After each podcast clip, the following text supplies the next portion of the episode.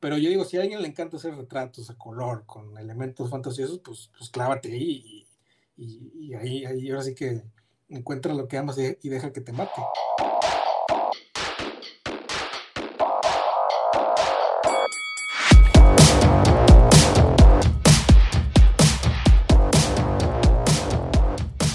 Bienvenidos al Cotorreo Creativo, yo soy su amigo el mestizo enmascarado. En esta ocasión tenemos la segunda parte de nuestra plática con Felipe Vasconcelos, ganador de Secuenciarte de Pixelatl 2020 y un prolífico ilustrador que ha trabajado en cuentos infantiles y en campañas comerciales eh, para diferentes proyectos.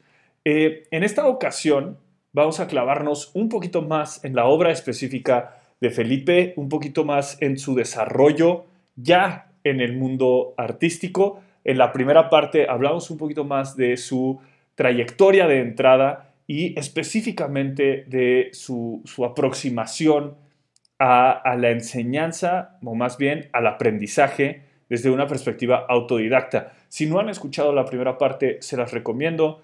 Eh, está en nuestro canal, chequenla. En esta segunda parte, como les decía, hablamos un poquito más de su obra específica.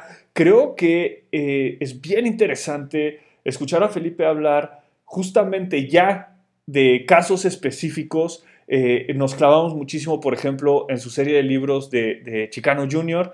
Eh, chequen cómo aproxima los, los problemas y yo tengo muy clara en la explicación eh, que nos da Felipe la idea de una rampa y, la idea de un progreso constante para poder llegar a, diferentes ambiciones que ustedes pudieran tener. Creo que ahí puede haber eh, material muy interesante para todos los que estén interesados en entrar o en crecer dentro de las industrias creativas. Pero los dejo con la conversación. Ya, hablando de, tu obra en, específico, toda la parte que es em, más narrativa es, es, la que es un poquito más del interés mío en particular y, un poquito del enfoque de, nuestra comunidad. Y tú decías también que era eh, pues parte de, o la razón por la cual te volcaste a este mundo, contar historias.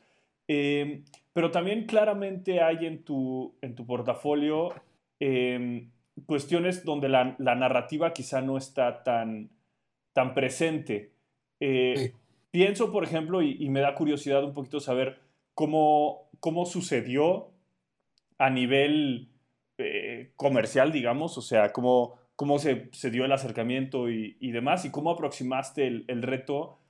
Por ejemplo, ah, tienes unas ilustraciones de, jarritos eh, super cotorras, ahí estuviste haciendo unas cosas, o, lo que hiciste con Plaza Sésamo, donde por ejemplo el color es ahí este, un elemento súper importante. Eh, platícanos un poquito de, cómo acercas esas, ese tipo de misiones con, marcas establecidas o, reconocibles así. Eh, pues por medio de agencias me han llegado a contratar. He trabajado con unas dos, tres. No directamente, un poquito como freelancer y me echan los proyectos para Jarritos, que es uno constante, para Mastercard hice varios, la Plaza Sésamo fue más una como concurso de participación, y ahí me los, me los, me los echan y ya yo lo hago. En cuanto a lo de la narrativa, ahí sí fue una, hubo una disyuntiva ahí, en el aspecto en el que cuando yo decido meterme a dibujo, me enfoqué mucho en el dibujo, no tanto en la narrativa. Entonces me hice muy como que los fundamentos siempre estuvieran bien, pero del dibujo. Y ya después de un tiempo que me sentí un poquito más seguro, empecé a ver la narrativa y luego me di cuenta que la narrativa es, es un animal diferente, o sea, es un animal igual de complejo o más que el dibujo y que requiere también mucho tiempo y práctica de, estarle narrando, ya sea verbalmente o a medio de, del dibujo. Y ahí fue donde empecé como que otra vez decir, tengo que volver a, a practicar y estudiar narrativa gráfica. Porque sí, varias veces llegaba yo a ver mi portafolio y decía, pues son monos padres, pero que no cuentan tal vez mucho. Está el mono ahí, pero no hay una historia en sí, está el mono padre y ya, una ilustración. Y sí batallé un poco, o sea, sí fue como un... Empecé a escribir mis historias, no me gustaban, no encuadraba, y ahí fue donde nace Chicano 1, que un amigo que es escritor tenía esa historia ahí, este, ya medio hecha, y yo le dije, yo quiero hacer un libro infantil, tenía muchas ganas, pero el, el, el, el, chiste de que de mi primer libro infantil yo lo escriba y lo ilustre, nada más no puedo, o sea, no puedo porque nunca he hecho un libro infantil y nunca he, escrito un libro infantil, entonces me hizo muy, este, muy, una tarea que no iba a poder, entonces digo, tú ya tienes un escrito o medio escrito, nos juntamos, y yo me concentro en ilustrarlo y tú en escribirlo, o sea, ahora sí que hice una repartición ahí de, y para aprender juntos también, porque él tampoco había escrito un, un libro infantil, y de ahí nace el primer chicano, cada quien el suyo, y yo también le entraba un poquito a la narrativa de él y él también me ayudaba un poquito al, dibujo de aquí cambia, aquí pone, cooperativo más que nada, y ahí nació el chicano que yo fue como que dije, me, me deshago esa parte narrativa, la hace él y yo me voy a la ilustración narrativa también, porque en la ilustración también se narra, y hicimos chicano 1 y 2, y ya en la metamorfosis, que fue con el que gané Pixelatl, ese se llama, lo aventé, fue el primero que me aventé pues yo solito así completo, escrito y ilustrado por mí, que también batallé mucho, pero pues ya, ya salió. De bueno, acuerdo. Ya, quedó. Y oye, y este, justamente ese era algo que me había llamado la atención, porque cuando estábamos platicando de este periodo de, de ser autodidacta y, y aprender muchísimo, eh, sonaba a que justamente estaba muy anclado al, al dibujo, inclusive sonaba muy anclado en la técnica. En, los fundamentos técnicos. Em, y, de ahí, para mí, se, derivan dos, eh, dos preguntas que quería hacerte. La primera tiene que ver con esto. Cuando empiezas a aproximar el problema de narrativa, de contar historias, ¿también empezaste a consumir recursos? ¿También empezaste a tomar clases? ¿O ahí confiaste un poquito más en tu instinto? ¿Cómo has desarrollado esa parte? Mm, básicamente igual que el, que el, que el dibujo, me empecé a dar cuenta que escribía y, no, no, no, no, lograba hilar una historia, no la redondeaba. Muchas veces cometí el error que muchos cometen de tener una buena primicia, pero ya, es hasta ahí lo que tienes. Y cuando acaba la primicia no tienes nada. Y, y ahí hasta llegaba, no, pues una aventura de tal, tal, tal, tal, tal, y ahí quedaba. Y quería amarrar con algo, no podía, no podía, no podía. Entonces empecé a, a checar cursos de, de, escritura, escritura creativa, comprar libros, este, ver autores, me acerqué mucho a la literatura. Yo también, ahorita casi no leo, pero sí hubo un tiempo que leía mucho. Y este, y así seguí. Y igual, o sea, usé la formulita la que, con la que ilustré y así me la fui llevando, igualito. Es lo que yo digo ahorita que mm, yo a veces digo medio, medio sangrón, siendo un poco sangrón, de que yo sí quiero ahorita aprender cualquier cosa con la manera que he aprendido este dibujo o escritura, lo poco que sé, yo sé cómo aprenderlo, aunque sea algo muy ajeno a mí, yo sé que si voy a los fundamentos y si practico mucho, le pregunto a los que saben más que yo, estudio diario, sé que voy a al menos tener un nivel competente, ¿no? Por ejemplo, cocina o algo que no haga, ¿no? Costura algo así. Por medio de la práctica y de, de mucho estudio, podría yo tener un nivel, digamos, decente. Claro, claro, claro, claro. Ok, de acuerdo. Oye, y la, la, otra, y me gustaría regresar a esta cuestión de la, de la narrativa, y, y ahorita, ahorita volvemos a eso, pero la otra pregunta, eh, ya entrados en, en, materia, ya entrados en, en tu hacer artístico, pero conectándolo con esta práctica que hiciste, con este estudio de los fundamentos, tiene que ver con el estilo. Algo que, aparece recurrentemente con, artistas, con ilustradores, es la búsqueda de un estilo propio.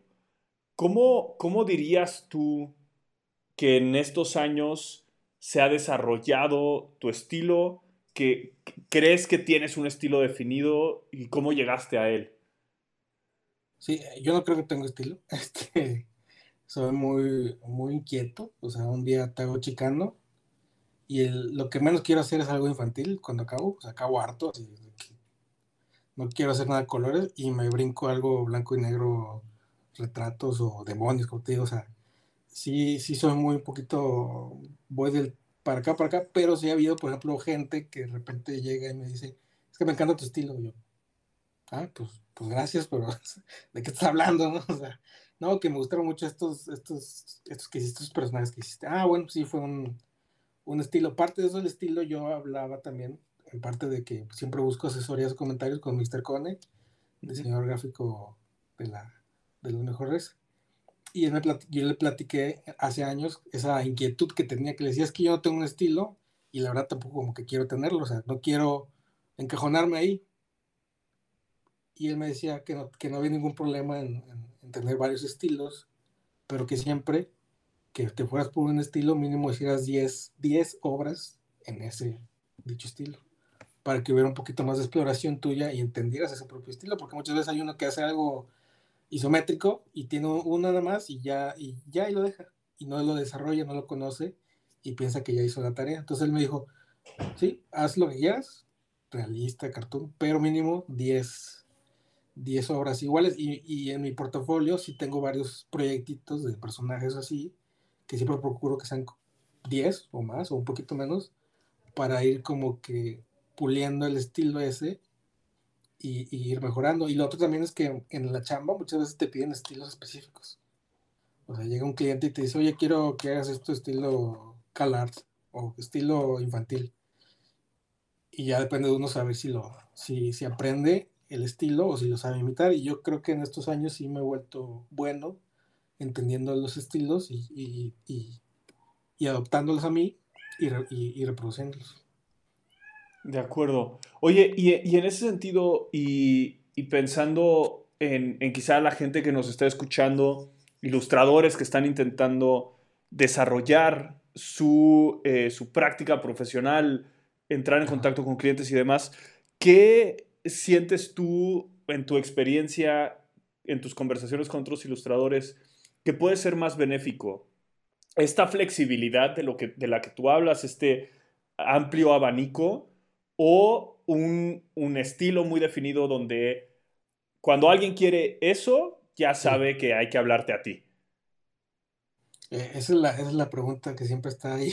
Este, eh, siempre es la, eh, y en todos los rubros, es la generalista o especialista.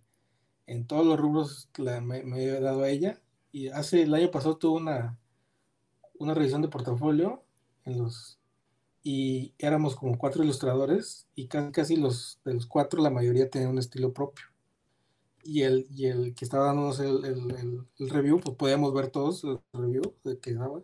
Les decía que tenían que abrirse un poquito más, ¿no? Que estaban un poquito este, ya clavados mucho ese estilo y era, y era mejor abrirse. Y luego ya cuando me toca a mí, pues me dice exactamente lo contrario, ¿no? Me dice, me dice, se ve que manejas varios estilos, pero sí te recomendaría igual hacerle un poquito embudo. Así, y me dice, sí, ya sé que les estoy diciendo exactamente lo contrario, pero es difícil y ya depende de cada quien. Este... Pero yo digo, si a alguien le encanta hacer retratos a color con elementos fantasiosos, pues, pues clávate ahí y, y, ahí, ahí ahora sí que encuentra lo que amas y deja que te mate. Pero yo sí soy un poquito más inquieto de que si me digo voy a ser chicano y infantil, va a haber un punto que va a hartar y, tengo que brincar otra cosa, más que nada. De acuerdo, de acuerdo, ok, buenísimo. Platiquemos un poquito más eh, a, detalle de, por ejemplo, de Chicano, ¿no? Este, Chicano que, trabajaste con, Raúl Jiménez. Eh, nos, nos, comentabas que eh, ya había una idea y más o menos se, se aliaron para, este, para ejecutarla. ¿Cuál fue tu, tu lógica, un poquito cuál fue tu proceso para llegar a la conclusión de, de, Chicano a nivel diseño, a nivel ejecución, porque el color es muy particular, pero también la aplicación del color es muy particular, ¿no? Un poquito eh, imitando el dibujo infantil, un poquito juguetón. Eh, ¿Cómo llegaste a eso? ¿Qué, ¿Qué, estabas buscando? Pues esa es la parte que siempre batallo más, en la que te dan el concepto, encontrar el, camino, ¿no? El visual, el el desarrollo visual siempre es la, la parte más divertida, pero es la parte más difícil. O sea, siempre, pues ahora sí que el mundo es tuyo. Te puedes ir a cualquier camino. Y, y, mi camarada Raúl, él siempre, él está metido en lo de lenguajes. Él es maestro de, más que nada, le enseña americanos español, ¿no? Él está muy metido en eso. Y de ahí nace el, el tema, ¿no? El tema del, del niño nacido en Estados Unidos que conoce sus raíces mexicanas y, yo fue como empezar, siempre me ha gustado mucho esa estética, infantil del rayón, del crayón fuera de la rayita. y lo empecé a practicar mucho, empecé a experimentar con si lo hacía a, con la tradicional escaneándolo, armándolo en Photoshop, checando qué tipo de línea, y si fue como unos tres meses entre estilos, experimentaciones, también qué tan cabezones, qué tan, te digo, es lo más difícil, pero divertido, ahí es donde empiezas a ver el camino, el camino del, que va a tomar, ir tomando y también checando la voz del propio libro, ¿no? El libro debe tener su propia voz con su estética, que vayan, que vayan de la mano. Y sí, fueron tres meses entre que yo solo platicaba con Raúl y él me decía, no, pues igual aquí más, exagérale, y aquí no, igual aquí no tanto. Y sí, sí fue difícil, pero sí. Y cada, cada libro es igual, digo, como me gusta cambiar de estilo, este, cada, cada que llego con una nueva idea, pues yo sé que voy a aventar unos dos, tres meses checándolo, poliéndolo y todo. Pero, por ejemplo, aquí lo tengo físico. Aquí está. Buenísimo, buenísimo. Oye, y este, algo que, y es súper interesante porque mencionabas hace rato que, que, color te costó trabajo y te costó trabajo entrar a, color y a veces te sorprende cuando, cuando te chulean tu, tu trabajo de, color. Eh, y por ejemplo, al mismo tiempo, el, el, material un poquito detrás de cámaras que has compartido de Chicano es muy evidente en estas exploraciones de composición y, y del resultado final de la página, el énfasis que pones al, al color. Me, me, imagino buscando un poquito que los valores funcionen bien en conjunto y, y, demás. Eh, ¿Eso fue intención? O sea, ¿lo pensaste conscientemente? ¿Cómo, cómo, cómo empezaste a trabajar la parte de color? Sí, el primer chicano, con los estudios que hice o lo que he estudiado, el color es narrativa también. Muy usado en Pixar, todos con el color script y todo eso. Entonces yo el primer chicano, pues que era mi primera obra narrativa visual, este, secuencial, sí dije, no voy a poner color por color, y el primer chicano perfectamente empiezo con colores este, azules, son unos fríos, unos azules moraditos, y conforme va avanzando la historia, cuando va llegando a, a, tierras mexicanas, empieza a, a, ser más cálido, ¿no? Hasta que llega, ya estando con los México un poquito ya más amarillo, más rojitos, y, y llega a los cálidos. O sea, ahora sí que. Y el otro, el segundo también igual, empecé a usar que hubiera una como degradación de los colores, checando todo un espectro mayor. Y sí, está pensado, yo algo que defiendo mucho es que si cada raya en mis ilustraciones narrativas tiene un porqué. No puede ser, el, no puede ser la mejor decisión, pero sí te puedo decir por qué la hice. O sea, tú puedes decir, aquí está mal esto, y puede ser, o sea, puede ser que tenga un error en la perspectiva, no sé qué, pero te voy a decir por qué lo hice. todo está fríamente calculado. No puede ser la mejor manera de hacerlo, pero sí hubo una razón detrás de, esa decisión. Ok, ok, de acuerdo. Súper, súper bien. Eh, una cosa muy característica de los libros de Chicano que, que parece muy evidente, pero, pero a veces las decisiones evidentes no son las que tomamos, eh, es aproximarlo en bilingüe, eh, que coexista en español y en inglés y que no haya una versión de cada uno. Eh, ah. ¿de, quién, ¿De quién fue esa decisión y, y qué, tan, qué tanto ha funcionado presentarlo así? Eso fue enteramente de Raúl. A mí me gustan, por ejemplo, más los libros infantiles que introducen el texto en la ilustración, que es parte de la composición, porque es clásica y, juegas más así con las palabras y la composición. Pero cuando estábamos haciéndolo, él, como está más clavado él en lo de lenguaje, él dijo, no, hay que, hay que estarlo parejo, o sea, no podemos meter un texto adentro porque si no tenemos que meter los dos y rompe la composición. Pues uno arriba, uno abajo en franjas. Y pues dije, no, pues vamos. Y el libro ha tenido una muy buena aceptación, principalmente con familias americanas o mexicoamericanas, familias chicanas. Eso lo, lo ves en, el, en Amazon, que está a la venta el libro en digital y en físico. Tenemos ya muchos reviews, creo que más de 100, de muchas familias chicanas, diciendo no soy mamá chicana y nos encanta el libro por tal, por tal, porque representa a mi hijo que está con... O sea, la historia que narramos un poquito del niño, sí, sí hemos tenido muy buenos este, comentarios de la comunidad, principalmente mexicoamericana del libro porque era un nicho que pues no, no estaba tan explotado, al menos así. Y, y, es donde nos dimos cuenta, porque pues el primer Chicago fue un experimento, o sea, fue como un, pues hacerlo y que salga, y si no, de perdido de portafolio. Lo hicimos, tiene una buena acogida, cada vez, este, cada mes va un poquito incrementando y sacamos el 2 el año pasado y ahorita estamos en, en producción del 3. Esperamos que sea en noviembre, yo creo, sacar el 3. Pero sí, ya tiene una excelente acogida. De acuerdo. Y no, no sé si yo entendí mal, pero tengo la impresión de que es eh, autoeditado y autopublicado. No hay una editorial detrás, ¿o sí? No, no, no hay. Nunca ni, siquiera se nos ocurrió meterlo a una editorial. Fue entre experimentado y que Raúl está muy clavado en todo esto de Amazon, de andar en Amazon este, con, con, sus moviéndolo, digámosle, y que lo agarre el algoritmo y moverlo ahí. Él es el encargado de eso. Estamos mitad y mitad nosotros, entonces yo me encargo de la imagen, de lo creativo, y él de la escritura y del y de moverlo el libro. Entonces él anda muy dando lecturas en escuelas en línea, dando ahí una que otra entrevista, mandándolo a ciertos gente que hace reviews y lo hacemos todo por autopublicado, 100% que es la, la, maravilla hoy en día. Y, y, la verdad nos ha ido bien para ser un autopublicado, está, está teniendo buenas ventas. Buenísimo, Diario, buenísimo.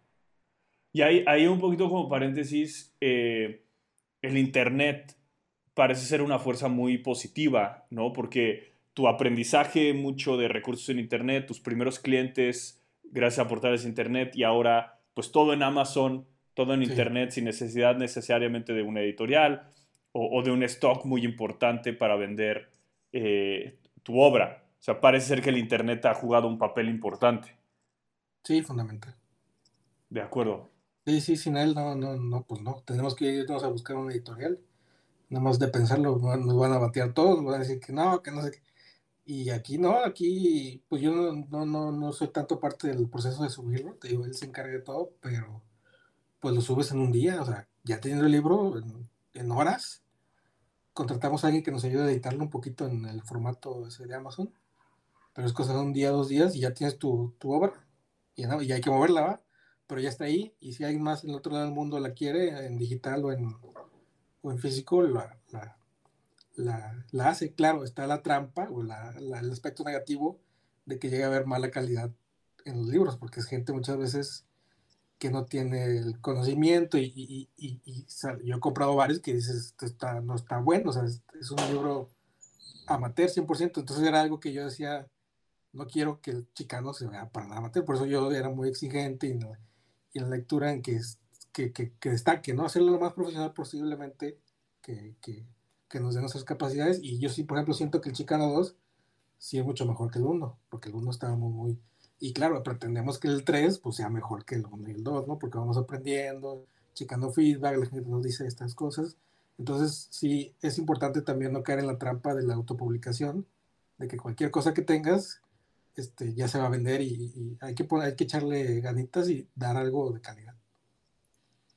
De acuerdo. De acuerdo. Oye, y pensando en, en eso, en ese proceso de aprendizaje y de mejora, eh, y también lo que nos decías hace rato de tu, eh, tu facilidad para aburrirte un poquito, terminas el libro infantil y ya no quieres saber nada de lo infantil, ¿cómo, cómo le haces para mantener una identidad a través de los tres libros de, de Chicano, que siga siendo chicano y que siga siendo ese, ese estilo, esa gráfica que ya es reconocida, pero al mismo tiempo implementar lo que has aprendido y, y no aburrirte. Sí, es este, es, es, también una parte un poco brava. Yo, yo veo a veces el chicano, el uno, y yo veo ciertas proporciones ahí que me hacen ruido, ¿no? O sea, como que, ay, aquí como que no, como que ya no me late tanto esta, este bracito que quedó así ya como que lo haría para acá. Y lo implemento en la nueva, en el tercero, por ejemplo, el tercero que estamos haciendo, en el primero y el segundo, pues son las páginas, página o página doble, página o página doble. En el segundo empezamos a implementar, ya meter unos textos dentro de ilustración. Por ejemplo, una calaverita de estas de Día Muertos ya la metemos ahí. Y en este tercero ya estamos metiéndole viñetas, ¿sí? como si fuera cómic. Unas viñetas grandes. En vez de que sea una, una imagen este, entera, ya le meto tres viñetitas y tres acciones a cada una y con un pequeño texto. Entonces ya ahí esas pequeñas, esas este, como cambios narrativos, sí nos dan mucho con qué jugar también en cuanto a narrativa y con dibujo. Entonces ya, ya no me aburro.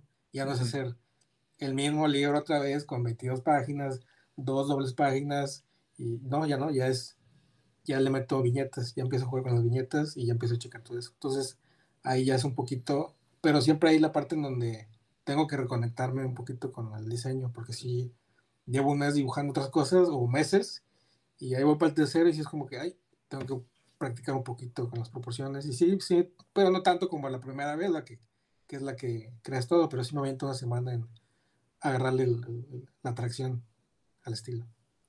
Claro, claro, claro, claro. De acuerdo, buenísimo. Oye, y, comentabas que en el primer chicano eh, hubo un poquito de contribución tuya en términos de, narración, em, pero bueno, tú, tú no sentías que podías hacer que tus historias cuajaran y, y, demás.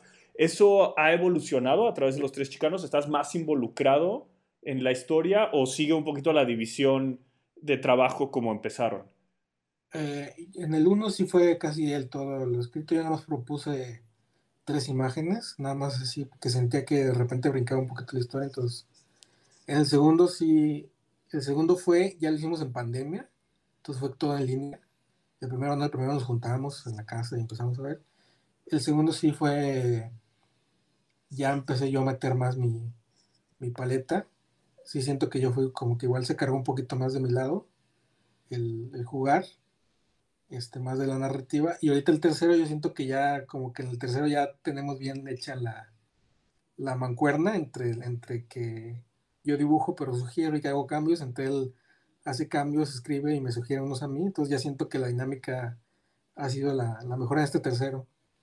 Entre primero pues todo, todo tarda y como cualquier relación, o se rompe o se hace más fuerte. Entonces, sí siento que en el que estamos en producción, sí es el más balanceado, digamos.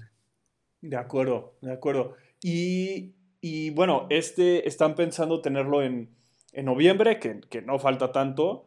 Este, ¿Y hay, hay planes para más chicanito después? Sí, sí hay planes, sí planes. Ahorita estamos como en la serie Adventure, pues Mexican Adventure y Day of the Adventure. El tercero va a tener Adventure en el, en el, en el, en el subtítulo. Y sí tenemos planes porque te digo que ha tenido una buena aceptación y de repente nos piden, por ejemplo, algo para colorear, cosas así, ¿no? Entonces, este, sí, sí estamos completamente, esto va a seguir, este, y ver qué, qué salida le damos, ¿no? Un cómic tal vez, pues digo que un cómic es una pesadilla, o sea, es muy tardado, entonces vamos a ver si, si se hace más corto o, o, algo así, pero sí hay planes, planes seguros. De acuerdo, de acuerdo, buenísimo. Este, cambiando de carril un poquito, pero no mucho, eh, la, razón por la que, por ejemplo, yo personalmente sé de tu, de tu trabajo es por eh, secuenciarte de, de Pixelatl, porque ganaste con la metamorfosis de, la metamorfosis. Eh, me parece que no el año pasado, sino el anterior. El 20. El 20, entonces sí, el año pasado. Disculpa, ya, otra vez los, el tiempo es un concepto ahí que se me escapa un poquito, pero el año, pasaste, ganaste, el año pasado perdón, ganaste secuenciarte con la metamorfosis de la metamorfosis. Platícanos un poquito de, de, ese proyecto. ¿Cómo, ¿Cómo decidiste que era tiempo para tú escribir algo? ¿Cómo caíste en esta historia? Cuéntanos. Pues fue parte de lo que de la narrativa, de las dificultades que había tenido yo para hacer mis propias historias y, y cerrarlas pues lo primero fue hacer que alguien más lo escriba y lo ilustro, que fue Chicano. Y luego dije, bueno, ya lo hicimos, funcionó, es, lo considero exitoso el ejercicio. Y después dije, bueno, ¿qué hago entonces ahora? Bueno, adapto algo. Dije, yo tontamente pensando que era fácil, ¿verdad? Adaptar una, una historia. Dije, pues ya que está escrita, yo la adapto a algo. No, no creo que sea muy difícil y si lo fue, entonces dije, ¿qué historias, qué historia agarro? Y empecé y traje muchas así en la cabeza. Al principio quería hacer yo algo de Frankenstein, algo como una, una, versión, ya que sé que hay muchas, de Frankenstein. A mí me gusta la historia y darle un, giro en algún momento, pero no, no, no, me, no cojaba nada. Y a mí siempre pues, me gustan las historias un tanto raras. Y la de la metamorfosis es la típica historia que, que, pues es la, una, una, cosa ahí, una pachecada, ¿no? Un mal viaje entonces me gustó mucho esa idea y dije, bueno, la metamorfosis, pero la quiero infantil, o sea, es una historia completamente antiinfantil, la metamorfosis, o sea, y me acordé que hace años yo vi una vez en una librería, en versión infantil, El extranjero de Camus. Yo me quedo aquí, estaba El extranjero de Camus, pero hecho con, con dibujos como infantil. Y yo lo agarré y lo vi y no me gustó, o sea, no lo sentí nada bien adaptado, digamos, no me gustó, no, no, no, eran dos cosas así. Y dije, pues obviamente, porque es Camus, o sea, que, fregas así un, un niño leyendo extranjero, no, no, no, no, no hay, no hay. Y de ahí me quedó la cosquilla. Entonces Kafka, yo sé que tiene muchas, este, pues muchas interpretaciones y va a un público adulto, pero como la historia es un poquito más, digamos, de extraña, dije, aquí puedo hacer algo. Entonces digo, ¿qué cambio? Y pues mi idea fue la misma de invertir la fórmula. O sea, en vez de ser un hombre que despierta convertido en un insecto, dije, vámonos al revés. Un insecto que vive con sus familiares insectos, un día despierta convertido en un humano. Y de ahí poquito a poquito se empezó como que a solita armar la historia, o sea, como que encontraba coincidencias entre, por ejemplo, la familia, qué hago, qué tipo de, qué tipo de, bicho es antes de ser humano.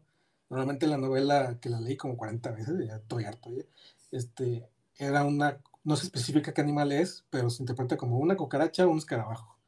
Y decía, pues luego cucaracha, escarabajo, pero luego no me gusta a mí la forma del escarabajo porque son muy, no siento que tengan esa soltura, ¿no? Que me gustaría que tuviera el personaje y acabé siendo una hormiga. ¿Por qué la hormiga? Porque en la historia él es el trabajador. Entonces dije, ¿quién es el insecto que por excelencia está trabaja y trabaja? Obrero, la hormiga. Entonces ahí se cambia. Entonces el protagonista lo hizo una hormiga y ya empezaban a encontrar esas coincidencias de que la hormiga trabaja mucho, carga 30 veces su peso y lo empecé a adaptar. Entonces yo decía, no, bueno, es hormiga, o oh, bueno. Entonces luego decía, el papá, pues el papá trabaja, no sé qué, y ahí fue donde se me ocurrió el escarabajo, estos de que empujan el estiércol la bolita, y ahí encontré otra coincidencia. Y luego la mamá, pues la mamá que hace, pues le va a poner que teje. ¿Quién teje? Pues las arañas. Entonces la dice araña. La hermana que hace, pues ayuda y, y, toca el, es como música. Entonces, ¿quién hace música? Pues son grillos saltamontes. Entonces hay poquito como que sin querer encontrar coincidencias en las historias. Y las adaptaba. Quitaba personajes también, puse, y ahí me iba así. Y ya, y pues entendí la historia bien, la leí muchas veces, como te digo, y siempre procuré que, la, que el alma de la historia quedara ahí, o sea, no, no, mi objetivo no era cambiar, era nada más como que la carcasa a poner otra, pero que el, que, el, que el, corazón fuera el mismo, y ahí fue donde batallé mucho. Pero comprendiendo bien la historia, vi muchos ensayos de la, de la maldita novela, así, leí varios, y ya hasta que empecé ya a masticarla mejor, ya di la historia bien, que te digo, la historia no la creé, nada más la adapté con ciertos detallitos de, a los insectos, y ya cuando faltaba poco para entregar la convocatoria, como dos semanas, estaba yo ya escribiendo el, el, guion, digamos, final, y en una página me quedó en rima. Y yo dije, mm, no, no, lo, o sea, que se ve, no, no, puede quedar en rima porque todo lo demás está en, prosa. Y borré esa rima y ya cuando la quería escribir otra vez, ya no se me salía de la cabeza la, la rima esa que me había quedado y ya no puedo escribir nada porque lo ponía y me sonaba mal, o sea, no, es que quedaba muy bien esa rima, y fue donde dije, pues lo voy a hacer en rima, pero dije, jamás yo he hecho nada en rima, no, no, yo creo que en la primaria no es que te, te pueden hacer poemas en tercera primaria, algo así, y ahí un poquito también parte donde entra la mentalidad que tengo de cómo se hace esto, ¿sí? Entonces me puse, dije, ¿cómo hago rimas? Y digo, una rima que es una canción, básicamente, o sea, una canción son rimas y pues, me puse a investigar y luego se me ocurrió, pues están los raperos, todo esto que está ahorita muy de moda de las batallas raperas, y estos compadres son rimas improvisadas. O sea, no es que traen ya la rima ya hecha, o sea, son rimas que te las sacan así en, un segundo para fregarse al otro. Entonces dije, eh, si estos güeyes son así, entonces hay un método. Me meto a YouTube, método para sacar rimas, no sé qué, y me salían tutoriales de chavos raperos que parecían más maestros de español enseñándote de los esdrújulas y todo eso. Y con ver 3, 4 te empieza a enseñar sus tips, su método. Y en cuestión de dos semanas ya yo empecé a entenderle un poquito las rimas y a usar recursos que ellos te daban, diccionarios y todo eso. Y de ahí saqué, y de ahí me aventé todo el libro este, a cambiarlo a rima. Órale, de acuerdo, está súper bueno, está, está buenísimo. Y otra vez vuelve esta, esta idea de las bases y de a partir de las bases construir, ¿no? Este, está súper interesante. Em, cuéntame, ¿qué, ¿qué es lo que tú tenías que presentar para, para secuenciarte? ¿Qué, ¿Qué fue lo que presentaste? ¿Y cómo fue el proceso? ¿Cómo viviste tú el proceso entre que aplicaste, ¿no? que lo mandaste y, y la noticia de que habías ganado? Pues el proceso fue largo porque primero tienes que mandarlo. Primero tienes tu, tu tiempo límite. Yo ya lo tenía desde, lo mandé como una semana antes de que fuera la, la fecha límite, que yo creo que es importante no acabar las convocatorias en la raya, porque siempre se va a escapar algo o haber algo que... Siempre tener la convocatoria bien presente y, y una semana antes tú entregar. O sea, yo ya, y una semana antes yo lo tenía, entonces dije, lo mejor lo mando temprano y lo mandé. Entonces, sí hay un espacio de respiro, ¿no? De que no acabas así de que, ah, y eso ayudó mucho, porque era un proyecto que ya tenía meses trabajando y que te digo que me ayudó Imosh, tres Luis Castillejos, y él ya me había dicho, no, ya está bien para... Lo importante de esta convocatoria es que el trabajo no tiene que estar acabado 100%. Tiene que ser más que nada como una maqueta que se vea para dónde va, pero no acabado al 100%. Yo lo traté de mandar lo más acabado que pude, que pude.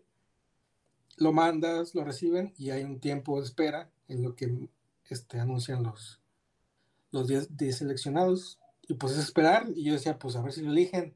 Yo tenía un poquito la preocupación de que sé que el secuenciarte pues es este, enteramente de, de cómic, ¿no? Muy, muy de viñeta, muy así. Yo les pregunté a los organizadores y a todos si aceptaban algo más inclinado al, a la ilustración infantil y me dijeron que sí, que con que fuera imagen secuencial ya calificaba como para el concurso. Lo mando, pero traía esa, esa, esa hormiguita, salen los 10 este, seleccionados y estaba el mío, como en el número 5 creo. Y, y, ya, pues dije, ah, pues ya, ya te digo, que también era un parte como probarme a mí mismo porque nunca había hecho nada en sí, nada narrativo este, hecho por mí enteramente. Entonces, luego hay un, punto en el que uno se cansa de su, de su historia y, y, la ve chafa, o sea, la ves así de que ya te cansaste mugrero. Entonces sí me pasaba de repente, pero pues, pues ya, ya lleva mucho tiempo y lo, lo, lo aventé. Cuando veo que está seleccionado, digo, no, pues ya, ya quedó en la final, en los 10 y ya fue el periodo de espera, como, como dos meses, hasta el día que hay que este, hablar con el, con el jurado. En nuestro caso fue Tony Sandoval.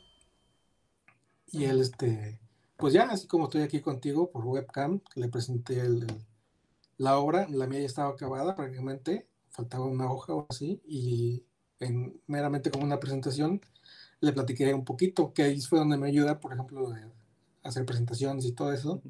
Y este, y tenía yo la facilidad de que es una historia conocida. Entonces no me tengo que tardar lo que otros, los otros compañeros ilustradores tenían que pues darle el pitch de que es fulanito, que es rey de no sé qué, Yo nada más le dije, es la metamorfosis, y en cuanto escuchó, pues ya sabía este, Tony Sandoval de qué iba el... Y me concentré más en explicar pues, las diferencias, adaptaciones y enseñar todo el, el estilo de dibujo. Y ya de ahí, pues a los tres días se anunció el, el ganador, pero sí, sí fue tardado. O sea, sí yo sentía ya al final de que ya digan que perdí o qué, pero ya quiero que, que acabe esto, pero sí, sí estuvo. Y más porque fue el primer pixel en línea, entonces las cosas estaban ahí como que todavía no sabemos qué onda y qué, qué que hacer o a qué horas, todo eso. Claro, claro, claro. Y entonces se anuncia el, el ganador el, el, hace casi un año y, y, después, digo, tú tienes otros proyectos, por, por ejemplo, eh, Chicano Junior y, tus proyectos comerciales con clientes y demás, pero ¿cuál es el proceso? ¿Cuál ha sido el proceso desde que se anuncia el ganador hasta hoy en día y, cuándo estará publicado la, metamorfosis? El proceso se, dilató un poco por la pandemia. Este, ya hemos tenido pláticas y ya se supone que este año debe de estar ya por, por salir, ya son las puliditas finales y ya debe estar, digo, es el mío y los, los otros dos ganadores, que es Hugo Reyes y Pau, Pau Márquez, entonces vamos los tres a la, a la imprenta, digámosle, y nada más es, este, según es cuestión ya de este, en estos meses ya de salir este año, pero fue por motivo de la pandemia.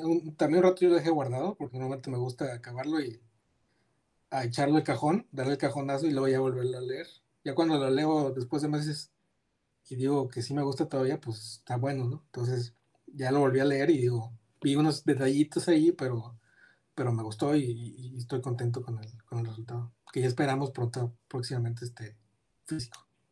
De acuerdo, de acuerdo, buenísimo.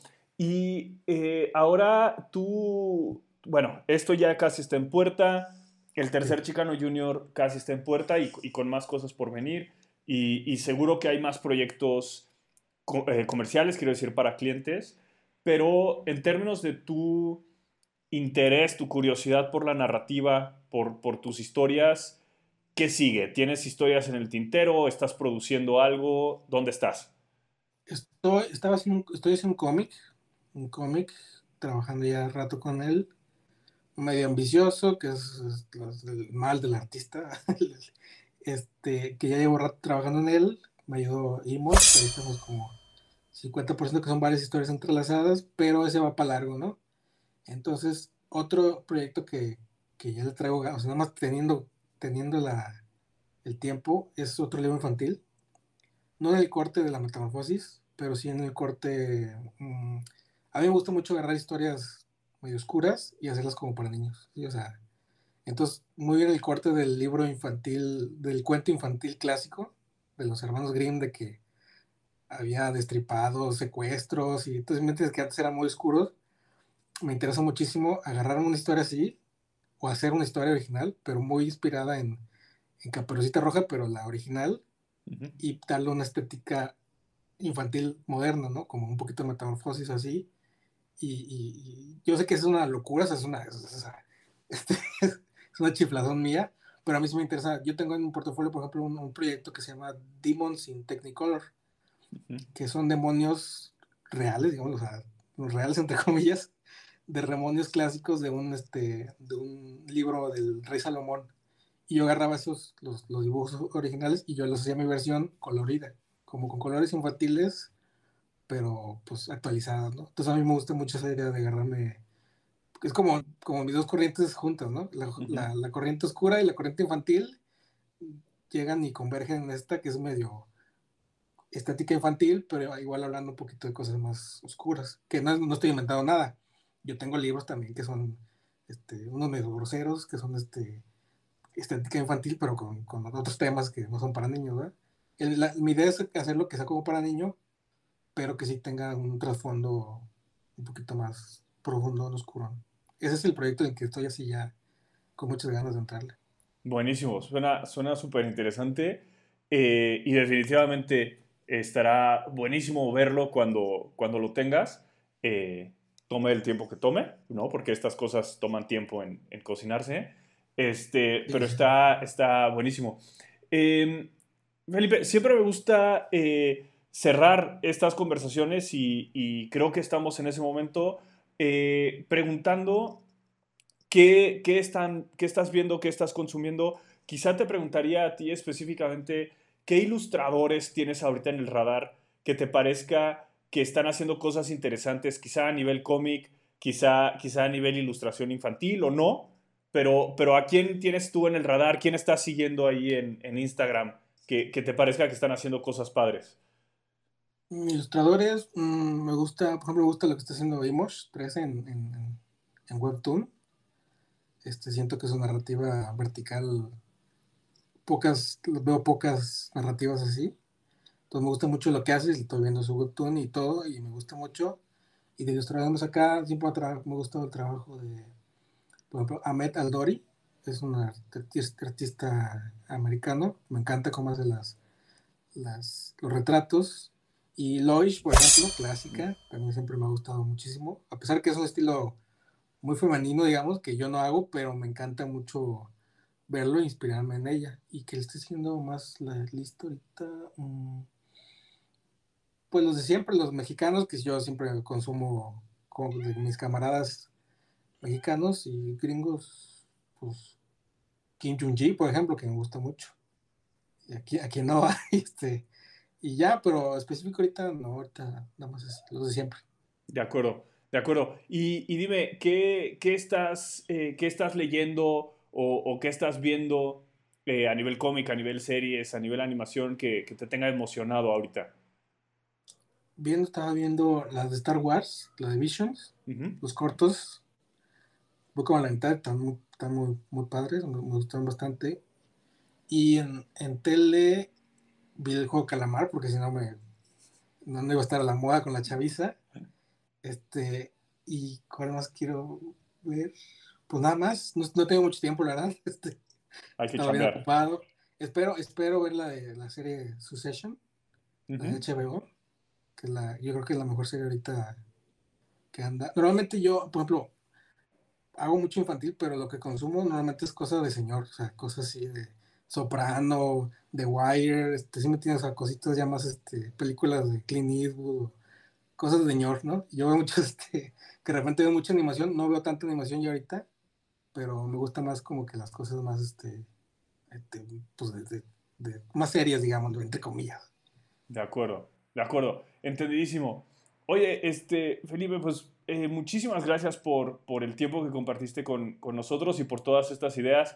Fue, fue un placer tenerte aquí en el, en el cotorreo creativo y definitivamente estaremos al pendiente de, de lo que sigas eh, produciendo. Eh, muchas, muchas gracias por tu tiempo. eh, gracias por estar aquí. Fue un placer aquí platicar contigo, estar aquí. ¿Qué tal? ¿Qué les pareció esta segunda parte de la conversación con Felipe? Espero que la hayan disfrutado. Lo que les decía al inicio, que es lo que yo más rescato de las dos pláticas, es esta noción de una metodología de empezar a partir de lo básico y cómo eh, escuchando, entendiendo lo básico y después practicándolo, aplicándolo, eh, se puede llegar a un nivel, quizá no de maestría, pero por lo menos de competencia en cualquier disciplina. Y el ejemplo de, de La Metamorfosis, que es la obra con la que Felipe ganó eh, Secuenciarte de Pixelatl, eh, fue muy claro cómo aproximó el problema de pasar de prosa a, verso y, y cómo siguió un poquito de estos pasos para llegar a un resultado que otra vez no tiene necesariamente que ser el resultado de un maestro, pero sí muestra una competencia y resuelve el problema. Y más práctica y más regresar a esos conceptos básicos, efectivamente puede llevar al nivel de maestría. Creo que eso es algo muy útil y, y muy importante recordar, ¿no? Y la aplicación sistemática de esto con, con cierta disciplina, eh, porque sí, no siempre está la inspiración, creo que tiene mucho que ver para lograr una fórmula exitosa. Espero que les haya sido útil. Eh, si es el caso, coméntenos, déjenos comentarios, nos sirve muchísimo. Si no fue el caso, también díganoslo para nosotros poder aprender y mejorar también, porque este sistema de retroalimentación también es fundamental para mejorar en lo que hacemos. Mientras tanto, recuerden que pueden seguirnos en todas las redes sociales como Gogo Katrina y estén al pendiente suscribiéndose, dando like para los nuevos episodios del Cotorreo Creativo. Yo fui el mestizo enmascarado. Muchas gracias.